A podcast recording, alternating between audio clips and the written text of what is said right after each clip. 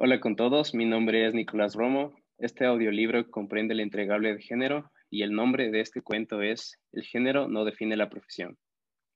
En un salón de clases con niños de 10 años se encuentran Martina y Sebastián, quienes son mejores amigos. Cada mañana van juntos al colegio. Por el camino hablan de muchas cosas y se lo pasan muy bien. En el patio los esperan Sara y Fernando, dos hermanos mellizos, casi iguales, a quienes les gusta compartir la ropa y los juguetes.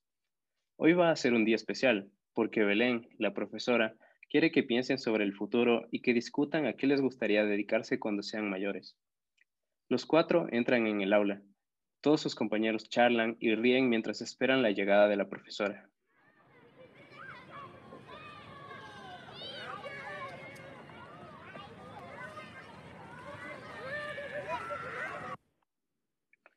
Cuando Belén entra, todos están atentos a sus palabras, les recuerda de qué va a tratarse la clase y les pide que en silencio cada quien piense en la profesión que querría tener de adulto. Nada más termina de hablar, algunos niños y algunas niñas ya han levantado las manos para ser los primeros en hablar. Poco a poco empiezan a decir cuáles son sus preferencias. Irene va a ser jardinera porque le gustan los árboles y las plantas. A Mateo, el de la segunda mesa, le gustaría conducir un taxi, como su papá y a su compañera Daniela le encantaría tener un salón de belleza como el de su tía. ¿Y tú, Micaela, qué vas a hacer de mayor? Pregunta la maestra a una niña que es muy tímida.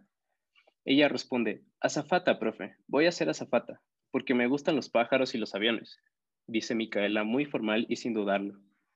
Paul, un niño alto y grande que se siente en la mesa de atrás, añade con voz fuerte, pues yo seré piloto y volaré el avión en el que tú seas azafata que para eso soy más fuerte que tú.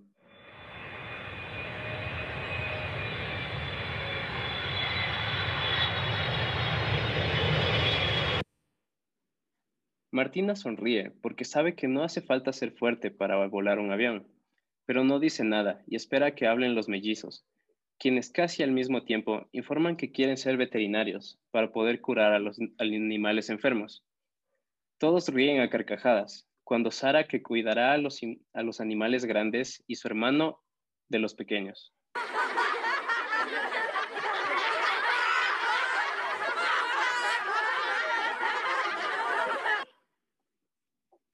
A mí, aclara Fernando, me dan miedo los burros y los caballos. Ella es más valiente que yo. Menos mal. Las risas son aún más grandes por los gestos con los que el mellizo acompaña sus palabras. Se calma la clase entera al ver que Sebastián se levanta muy serio y formal para decir que a él le encantaría ser arquitecto y construir casas y puentes colgantes. Tanto Martina como el resto de compañeros asienten muy convencidos. Saben que el chico dibuja muy bien y que pinta unos rascacielos impresionantes.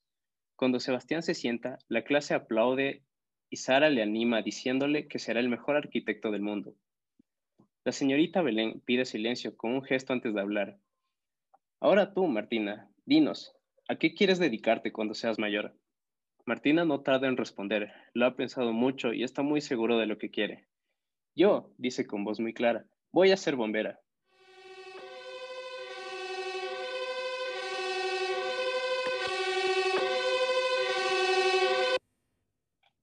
De repente se oye una carcajada y suenan varios golpes en, una de las mesas.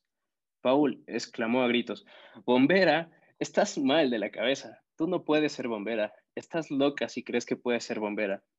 Por un momento, enmudece toda la clase. Belén solo los observa. Ha decidido no intervenir y dejar que cada alumno exprese con total libertad sus deseos y preocupaciones. Rápidamente se oye la voz de Sebastián. Martina podrá hacer lo que quiera, porque es muy inteligente. A lo que contesta Paul. Será muy inteligente, pero no puede ser bombera. No puede. Sara mira enfadada a Paul y enseguida le pregunta, ¿por qué no puede? Yo voy a ser veterinaria y Micaela azafata, y los demás, pues lo que quieran. ¿Por qué no puedes ser bombera? ¿Qué tonterías dices, Paul? Tú sí no podrás pilotar un avión por ser tan bruto. Los comentarios saltan por la clase. Tienes razón, Martina, dice Sara muy convencida. Serás lo que te dé la gana.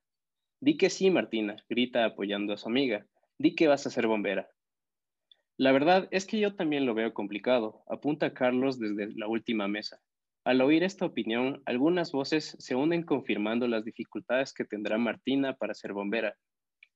En el conflicto, Martina se acerca a Paul, que no ha parado de negar con la cabeza. Basta ya, Paul, le grita Martina. Deja de moverte y decir que no. ¿Qué pasa? ¿Crees que soy tonta? ¿Crees que no puedo ser bombera? Paul la mira despacio, sin comprender cómo no entiende algo tan fácil. Mira, Martina, le dice con un tono de superioridad. Reconozco que eres lista, pero no es eso. Digas lo que digas, no podrás ser bombera. ¿Y por qué no? ¿Por qué no? pregunta de nuevo Sara. Vamos, hombre, dínoslo. Paul observa detenidamente a cada uno de sus compañeros buscando apoyo en algo que él ve muy claro. Sara vuelve a insistir y dice, ¿por qué no puede, Paul? ¿Por qué no puede? Harto de tanta tontería, Paul se levanta y alzando la voz dice, porque es una chica. Por eso no puede, porque es una chica y las chicas no pueden ser bomberas. Todos se callan, mirándose unos a otros. Micaela asiente con la cabeza antes de decir, eso es verdad, las chicas no son bomberas, nunca he visto una bombera. ¡Qué tontería! exclama Sebastián. Claro que hay bomberas, y aunque no las hubiera, Martina podría ser la primera. Estás mal de la cabeza, dice Paul mirando a Sebastián. No se dan cuenta, añade observando el resto. Se necesita fuerza para ser bombera. Eso es cierto, dice la pequeña Lola. Las chicas no tenemos tanta fuerza. De eso se trata, continúa Paul. Se necesita fuerza, valor y agilidad y un montón de cosas más que las chicas no tienen ni pueden hacer. No hace falta tener fuerza para ser bombera, dice Martina. Se trabaja en equipo, como hacemos nosotros muchas veces, y los más fuertes se compensan con los que no son tanto. Y además, interviene Fernando, Martina sabe aprovechar muy bien su fuerza y no es la única. Y a ti y a mí, Paul, algunas chicas de esta clase nos ganan en valor y agilidad, ¿o no? Los demás ríen porque ni Fernando ni Paul destacan precisamente por esas cualidades. Este último, sin embargo, inmediatamente replica, parece mentira que no se den cuenta de lo que digo, el trabajo de bombero es muy peligroso para las mujeres. Hay que escalar, manejar herramientas, cargar con mangueras. Es un trabajo que solo podemos hacer los hombres. Y las mujeres que queramos, añade rápidamente Martina. No lo tengo tan claro, Martina, apunta discretamente Carlos. Realmente no pueden subir, subir por las cuerdas ni escalar paredes. Son mucho más torpes que nosotros. No somos torpes, exclama Irene. Las mujeres no son más torpes que ustedes. Lo que pasa es que por ser niñas no nos enseñan algunas cosas. Ustedes tienen que aprender a escalar o subir por cuerdas o manejar herramientas, igual que nosotras. Ya lo dice mi madre, añade muy seria. Nadie nace sabiendo. Eso mismo, dice Martina satisfecha. Eso es lo que quería decir. Si hay que estudiar mucho, lo haré. Si hay que prepararse físicamente, también lo haré. Y trabajaré todas las horas del día hasta que consiga ser bombera. ¿Y no te casarás ni tendrás hijos? pregunta Micaela con cara de susto. Eso, mira, se me había olvidado ese problema, dice Paul agradecido la intervención de Micaela.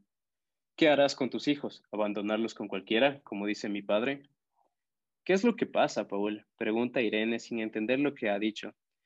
Pues lo que dice mi padre también, que nosotros los hombres debemos trabajar y las mujeres cuidar de sus hijos, su casa y su marido, como debe ser. Un nuevo silencio cae por toda la clase, mientras cada cual trata de asimilar las palabras de Paul. Rebeca, que aún no había hablado, interviene preguntando a Paul, ¿qué tiene que ver la profesión con los hijos o el marido?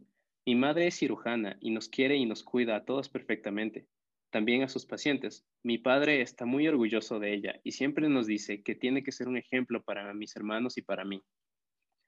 Pero eso es normal, Rebeca, dice muy seguro Paul. He dicho lo que me dice mi padre, pero mi madre está de acuerdo en que sean las mujeres quienes cuiden de sus hijos. Explica que eso es lo natural, lo que debe hacerse, y dice que ahora las mujeres están locas, que han olvidado su papel. Pues a mí me da igual lo que diga, interviene Martina. Yo voy a ser bombera. Las mujeres, al igual que los hombres, debemos hacer lo que queramos, independientemente de que tengamos hijos o no, lo que queramos, repite convencida. Yo entiendo lo que quieres decir, Martina, dice tranquilamente Daniela, pero también tiene razón Paul. Yo podría cuidar de mis hijos en mi salón de belleza, pero ¿qué harías tú, Martina? ¿Cómo los cuidarías con tanto trabajo? Sí, es verdad, dice Mateo, que hasta ahora había estado en silencio. A mí me encanta que me cuide mi madre y que me prepare la comida y que esté en casa cuando llego. Eso es lo natural.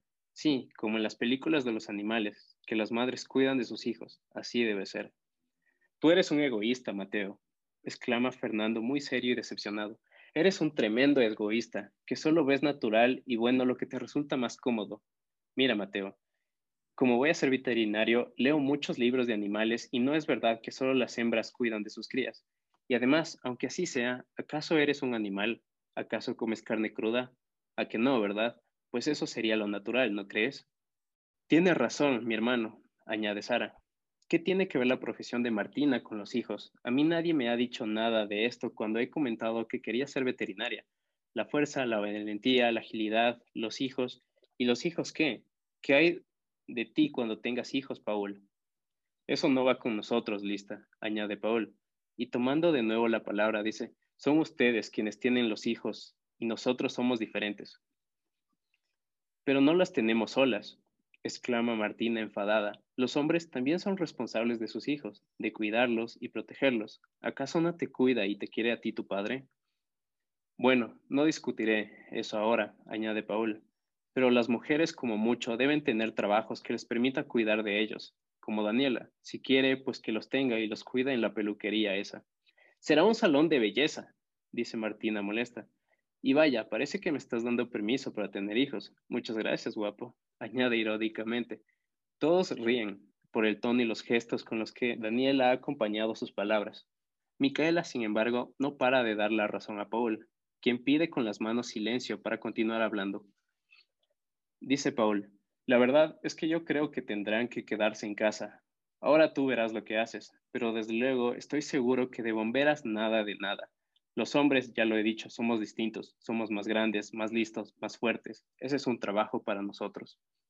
Y más machistas, finaliza Fernando muerto de risa.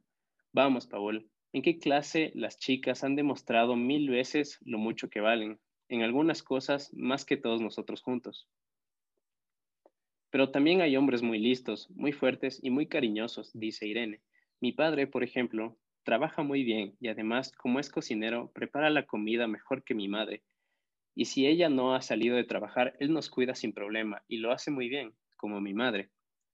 Pues eso, añade Sebastián, que unos hacemos unas cosas y otros hacen otras. Yo quiero ser arquitecto y Martina bombera. Además, todos sabemos que las mujeres hacen muchísimas cosas, las hemos visto en hospitales, mercados, bares y despachos, arreglando grifos, cuidando de sus casas y de sus hijos, conduciendo camiones y siendo policías. ¿Por qué no bomberas? Micaela, con duda la cabeza, sin estar convencida, mientras Paul permanece en silencio y Mateo repite que él no lo ve tan claro. Sara, sonriendo, mira a su alrededor y dice, Todos podemos aprender a hacer cualquier cosa, los hombres y las mujeres, mi madre y mi padre, mi hermano y yo colaboramos juntos en hacer todas las tareas de la, de la casa. Y Fernando hace unas cosas mejor que yo y otras peor. Eso sí es natural. Y además, mi padre dice que en las familias no puede haber tantas diferencias y que él, como él quiere a mi madre, no puede permitir que ella trabaje mientras él se sienta tranquilamente a ver la tele. Así que ahí lo tienes. Todo se puede aprender, chicos.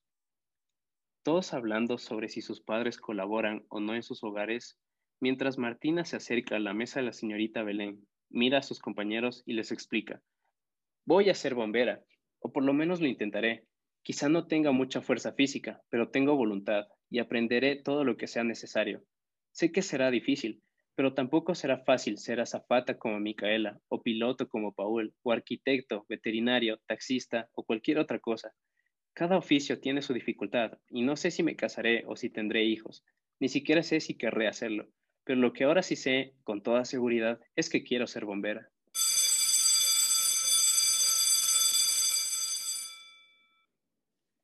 El timbre suena y todos se preparan para salir al recreo. La señorita Belén, desde la ventana de su clase, los ve correr y saltar, meter goles y escalar, charlar y reírse. En ese momento no hay diferencias entre ellos. No son niños y niñas, sino compañeros que juegan y se divierten juntos.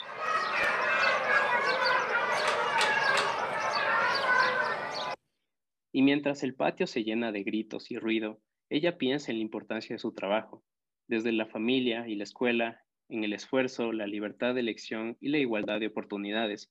Acerca su frente al cristal y recuerda sonriendo, cuando era una niña que contra todos y contra todo dejó hace mucho tiempo su pueblo y se empeñó en estudiar matemáticas, aunque eso entonces no lo hacían las mujeres. Aún así, fue la mejor de su curso y hoy, Belén, es también la mejor profesora del colegio.